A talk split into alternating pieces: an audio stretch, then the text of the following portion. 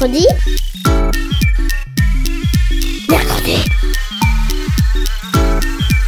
Mamie, on est grosse mercredi. Mercredi Mais c'est quoi? C'est trop nul, mamie. Et tu connais même pas les de l'armada. Ben explique-moi alors. Bah, L'armada, c'est trop bien. C'est des gens qui font des spectacles de musique, de grands pour les enfants. L'armada, oui, mais mercredi. Une émission de grands pour les enfants.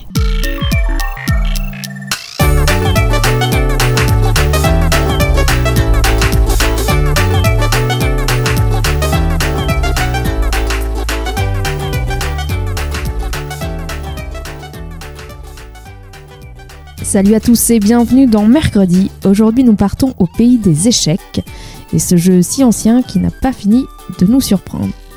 Le jeu d'échecs et ses 75 cases à la renommée mondiale qui a su influencer les arts, la littérature, le cinéma et à la fois si complexe mais d'une simplicité à découvrir et à pratiquer. Au frileux qui verrait un jeu pour les malins et les stratèges, nous voyons, nous les passionnés, un plaisir du jeu si vaste que malgré toutes les parties jouées, notre soif de pousser les pions et les figures ne se tarira jamais. Alors de quoi est composé le jeu d'échecs? Les pièces du jeu sont au nombre de six différentes. Pions, tours, cavalier, fou, dame et roi. Ces pièces composent le matériel du joueur et sont posées sur un échiquier de 64 cases, à la fois 32 foncées et 32 claires, traditionnellement appelées cases noires et cases blanches.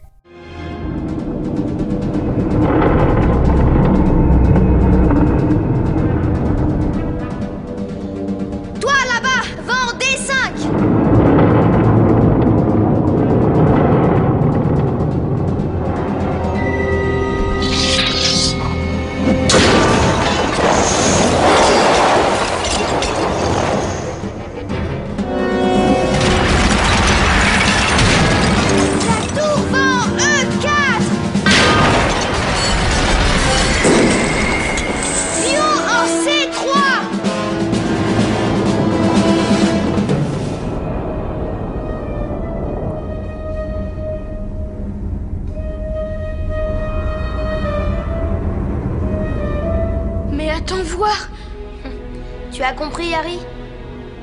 Quand j'aurai fait ma manœuvre, la reine me prendra. Et là, tu pourras faire échec au roi. Aux échecs, chaque pièce se déplace selon des principes différents. Par exemple, la tour avance horizontalement et verticalement, tandis que le fou ne peut voyager que sur la diagonale de sa couleur. Il existe ainsi un fou de case blanche et un fou de case noire pour chaque joueur. La dame combine, elle, les déplacements de la tour et du fou, ce qui en fait la pièce la plus forte. Tout cela ne nous indique pas le but du jeu. Eh bien, aux échecs, il faut venir faire échec et mat au roi adverse. En effet, la particularité est que le roi est la seule pièce que l'on ne peut pas prendre. Il faut donc l'attaquer de sorte qu'il ne puisse plus parer l'attaque dont il fait l'objet. Un roi est en échec lorsqu'une pièce ou un pion l'attaque directement. Lorsqu'un joueur est échec et mat, eh bien le jeu est terminé.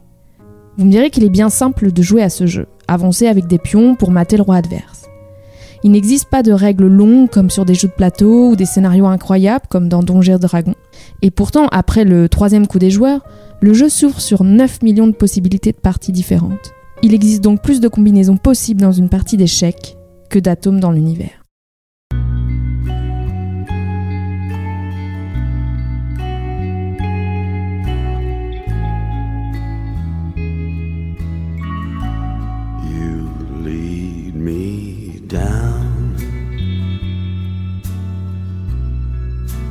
To the ocean. So lead me down by the ocean. You know it's been a long time. You always leave me tongue tied. All this time is for us. I love you just because you lead me down to the ocean.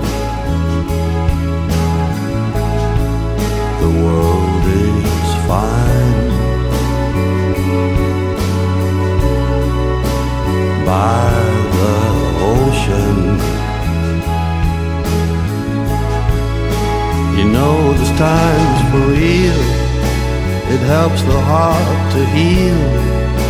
You know it breaks the seal of talisman that haunts. And so you look at me in need. The space that means as much to me. So lay me down.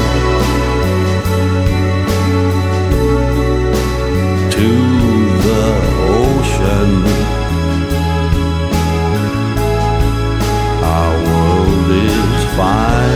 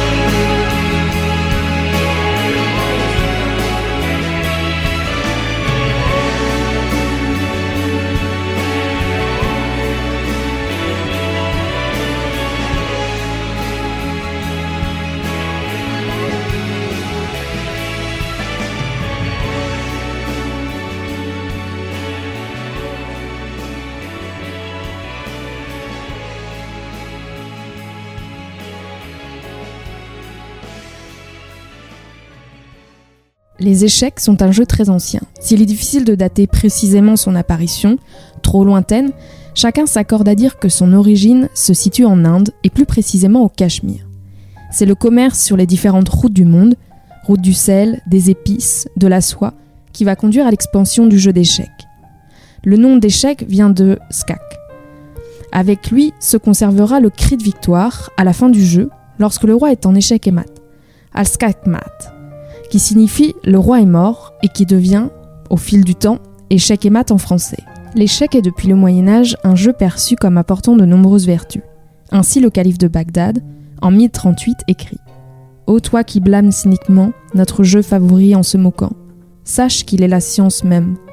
Il chasse la détresse extrême, il réconforte l'amoureux inquiet, il éloigne le buveur de l'excès. Si presse le péril, menace le danger, il conseille dans son art le guerrier, qui nous apporte compagnie quand nous accable l'ennui. Si le Moyen Âge est symbole d'expansion et de stabilisation du jeu d'échecs, la fin de la Renaissance et jusqu'à la fin du XIXe siècle est une période de construction de la stratégie, marqué par Philidor, analyste et maître incontesté du jeu d'échecs. Cette période est aussi marquée par les premiers tournois internationaux, l'insertion du temps et des horloges dans le jeu, et la création du championnat du monde. François-André Danican Philidor est un compositeur de musique classique et joueur d'échecs français. Il démontre une grande aptitude à ce jeu et pratique le jeu à l'aveugle, variante où Philidor ne voit pas l'échiquier et où les coups adverses lui sont annoncés à l'oral.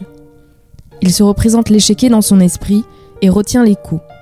Son match contre le plus grand joueur de son temps, le Syrien Philippe Stama, a lieu en 1747 à Londres et lui offre une renommée encore très présente aujourd'hui chez les joueuses et joueurs d'échecs.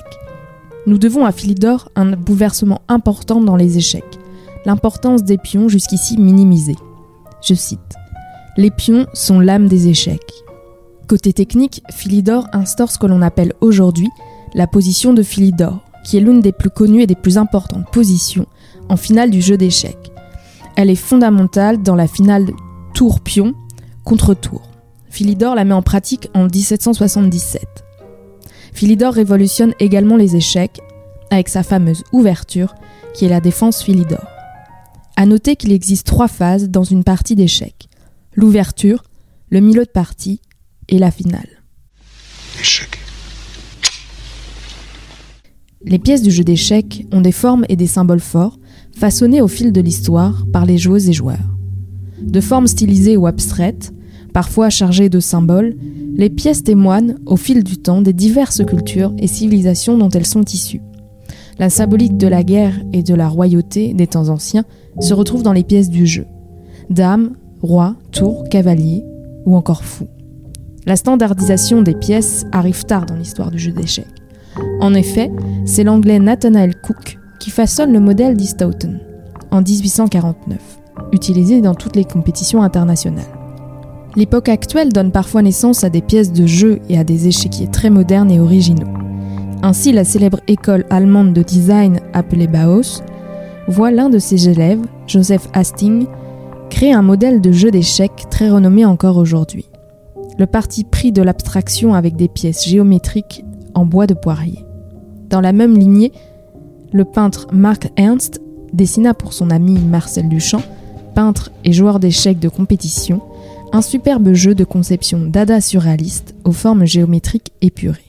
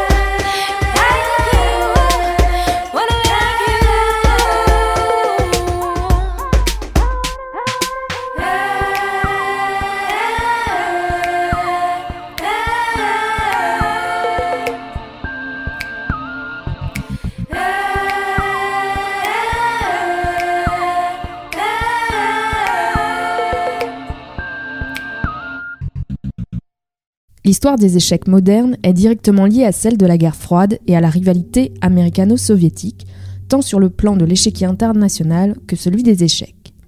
Les joueurs soviétiques sont les champions incontestés jusqu'à l'arrivée de Bobby Fischer. Le pouvoir soviétique décrète même en 1924 que le jeu d'échecs est un moyen d'éducation des masses. La domination russe est marquée par le règne de Mikhail Botvinnik, David Bronstein, Mikhail Tal, Vassili Smyslov, Tigran Petrosian et Boris Pasky. Avançons un peu plus dans le temps pour découvrir le match du siècle. À cette occasion, c'est Bobby Fischer, champion américain, qui détrône l'hégémonie soviétique. Ce match se déroule en 1972 à Reykjavik en Islande. La première partie se conclut par une finale de fou. Il faudra attendre 21 parties pour le sacre, tout de même écrasant de Bobby Fischer, puisque le score final est de 12,5 contre 8,5 pour Spassky. Citons quelques grands joueurs qui bouleverseront le sort des échecs. Alexandre Alekhine, 1892-1946, russe naturalisé français, est le joueur le plus complet de l'histoire des échecs. Joueur à l'esprit ouvert, à l'imagination intense, à la technique parfaite, avec une volonté et un talent tactique hors du commun. Il a su apporter des idées nouvelles pour la philosophie échiquienne. Bobby Fischer, 1943-2008, américain naturalisé islandais, est un joueur au talent exceptionnel, à la force de travail hors du commun et à la volonté de vaincre importante. Il apporte une nouvelle énergie. Tacticien de talent, il domine les tournois avec une grande aisance. Anatoly Karpov, né en 1951, joueur russe, impressionne par sa maîtrise, sa patience et son efficacité. Il est à ce jour le joueur le plus titré de l'histoire des échecs. Critiqué pour son manque de style, nombre de ses parties sont marquées par les sacrifices utiles pour le gain du match. Enfin, Gary Gasparov, né en 1963, en Russie, est un joueur complet. Quand il joue à son meilleur niveau, il possède toutes les qualités des autres champions. Nous venons de citer quatre joueurs d'échecs. Pourquoi pas de femmes? Eh bien, malheureusement, comme dans beaucoup trop de domaines, les femmes sont victimes d'invisibilisation et de sexisme dans le monde des échecs. À l'image de Bobby Fischer qui, dans les années 1960, affirmait Les femmes sont de très mauvaises joueuses d'échecs. Je ne sais pas pourquoi, j'imagine qu'elles ne sont juste pas assez intelligentes. Gary Gasparov a lui-même tenu des propos similaires. En 1990, il parle de la championne Judith Polgar en ces termes dans le magazine Sport Illustrated. C'est inévitable, elle sera rattrapée par sa nature. Elle a beaucoup de talent, mais c'est une femme après tout, et cela ne nous mène aux imperfections de la psyché féminine. Aucune femme ne peut tenir sur des batailles aussi longues. En 2002, Judith Polgar bat Gary Kasparov. Après avoir pris sa retraite, l'homme deviendra finalement un soutien pour booster la présence des femmes dans le monde des échecs. Statistiquement parlant, le monde des échecs est dominé par les hommes. Au niveau international, il existe 1700 grands maîtres, et seulement 37 d'entre eux sont des femmes. Actuellement, une seule femme, la chinoise Yu Yifan, se classe dans le top 100 mondial mixte, à la 88e place. Pour autant, les femmes ont toujours joué aux échecs. Dès 1929, Vera Menchik participe à des tournois masculins et bat des grands maîtres. En revanche, elles ont toujours été sous-représentées numériquement. Cet échec était le but de la séquence. Elle a commencé par le fou, ce qui a réduit la portée de la tour. Elle est bloquée sur une rangée, ce qui la rend moins menaçante. La question est, que va-t-elle faire maintenant? L'un des grands changements de l'histoire des échecs est celui de l'arrivée de l'ordinateur et de l'intelligence artificielle. L'un des événements fondateurs de cette entrée de l'informatique dans l'univers échéquéen est le match de Gary Gasparov contre Deep Blue, le superordinateur d'IBM, en février 1996 à Philadelphie. Le match se déroule en six parties. Gasparov parvient à battre stratégiquement la machine. Aussi en 1997, Deep Blue est amélioré pour devenir Deeper Blue. La machine bat le champion du monde. C'est grâce à son incroyable force de calcul d'un niveau de grand maître que l'ordinateur parvient à déstabiliser psychologiquement Gasparov. Depuis, l'ordinateur permet d'analyser grand nombre de parties. Aussi, le championnat du monde est généralement commenté grâce à l'ordinateur et permet de prévisualiser les coups que les joueurs peuvent réaliser.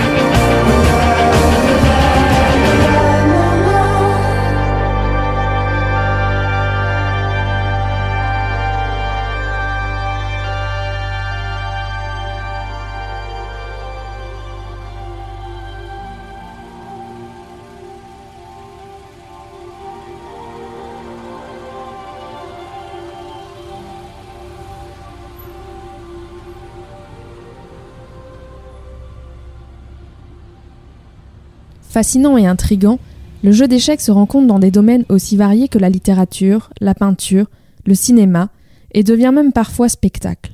De nombreux écrivains au Moyen Âge et à la Renaissance font apparaître le jeu d'échecs dans leurs livres. Ainsi, dans la légende du roi Arthur, le roi Perceval arrive dans un château vide, devant un échiquier d'argent pur. Il manipule les pièces, en avance une, et comme par enchantement le jeu s'anime. Plus tard dans Pantagruel, Rabelais décrit les mouvements du jeu d'échecs. Dans les lettres de Madame de Sévigné, cette dernière décrit à Madame de Grignon son plaisir du jeu. Elle écrit Je suis folle de ce jeu, c'est le plus beau jeu et le plus raisonnable de tous les jeux. Le hasard n'y a point sa part, cette prudence, cette justesse à se défendre, cette habileté pour attaquer, tout cela charme et donne une satisfaction intérieure. Il faut attendre les années 1930 pour que les échecs soient le centre d'un roman. La défense lougine de Vladimir Nabokov décrit la mentalité d'un joueur sous l'angle fictionnel et narratif. En 1942, Stefan Zweig écrit Le joueur d'échecs. Il décrit une partie et des joueurs se trouvant sur un bateau pour une traversée de l'Atlantique entre l'Europe et le Brésil. Mais c'est aussi un prétexte pour parler du contexte international et de la guerre en Europe. Côté peinture, les échecs sont un parfait vecteur de rêve, d'espace symbolique et de représentation figurative, avec son échiquier, ses pièces, ses joueurs et ses stratégies. Au cinéma, les échecs servent à décrire une tension entre deux personnages, comme dans l'affaire Thomas Crown ou dans James Bond. De nombreux réalisateurs et réalisatrices s'amusent à créer aussi des jeux fantasques et surréalistes, avec des plateaux de jeux et des pièces assez révolutionnaires. Le jeu d'échecs se retrouve même dans Star Wars.